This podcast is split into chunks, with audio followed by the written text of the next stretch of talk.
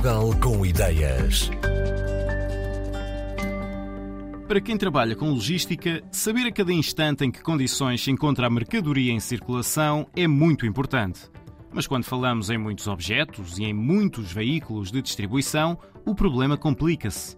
Uma das colaborações entre a Viatel, uma empresa ligada às redes de telecomunicações, e o CENTI, Centro de Nanotecnologia e Materiais Técnicos Funcionais Inteligentes, está prestes a tornar tudo um pouco mais simples. A VTAG é uma etiqueta inteligente que envia informações em tempo real.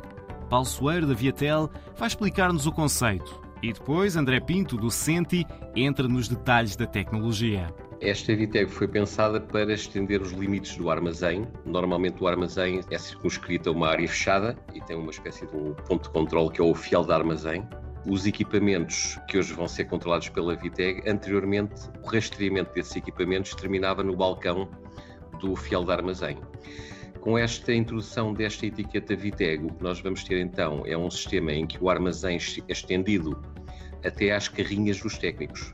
Ou seja, a própria etiqueta vai reportar os dados dos equipamentos que se encontram dentro da carrinha do técnico,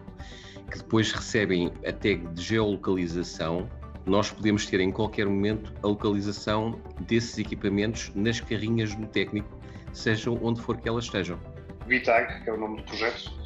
passa realmente por uma tecnologia que é uma tag RFID. Tem um bocadinho mais de outras tecnologias também envolvidas, não é uma tag RFID convencional, pelo facto de permitir realmente a, parte de armazenamento de energia, também a captação de energia, portanto aquilo que tipicamente se designa como Energy Harvesting, através de emissão de energia por radiofrequência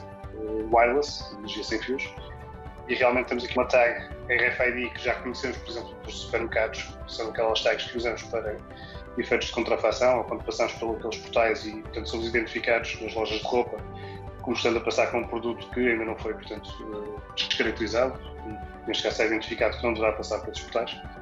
Estamos a fazer algo do género, mas estamos a dar outro tipo de funcionalidades, outro tipo de capacidade para realmente fazer a aquisição de alguma informação, como é o caso dos sensores de temperatura e umidade, para além de conseguir também funcionar com um sistema mais ativo, não apenas passivo, que é o caso do exemplo que acabei de dar há pouco.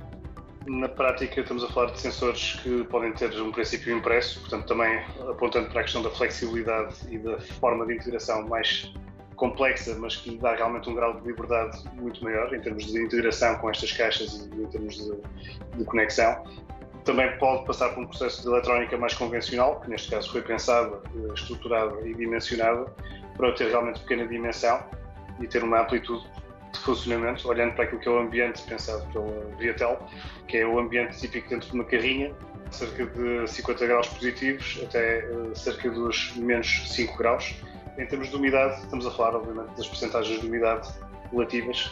estamos a usar também o mesmo tipo de sensorização, portanto, também impressa mas também sensorização convencional, neste caso dimensionada e especificada, portanto, para ser mais pequena, miniaturizada e fácil de implementar neste tipo de tags, permitindo realmente uma leitura dos 0 aos 100% de unidade relativa. Está a ser feito o armazenamento dos dados numa plataforma web, mas também será disponibilizada a informação através de uma aplicação móvel diretamente ao operador. Portanto, a informação pode ser gerida de duas formas, ou diretamente com o operador, que poderá, no caso de furto, ou no caso de algum nível que seja ultrapassado em termos de temperatura que não seja adequado para aquele produto específico, o operador saberá, terá de imediato essa informação e deverá atuar para proteger o produto. No caso de haver uma informação, portanto, que esteja a ser enviada para a plataforma, poderá ser uma informação estatística, até para se perceber quais são os produtos que estão a ser verificados. Nós vamos fazer, eh, através de radiofrequências de radiação sem fios, vamos alimentar, portanto, estes sistemas eh, RFID. Será, obviamente, uma alimentação relativamente reduzida, mas o suficiente para conseguir alimentar os componentes que aqui falamos da parte de eletrónica, neste caso a sensorização, a parte da localização, que nos permite realmente tirar informação de forma útil.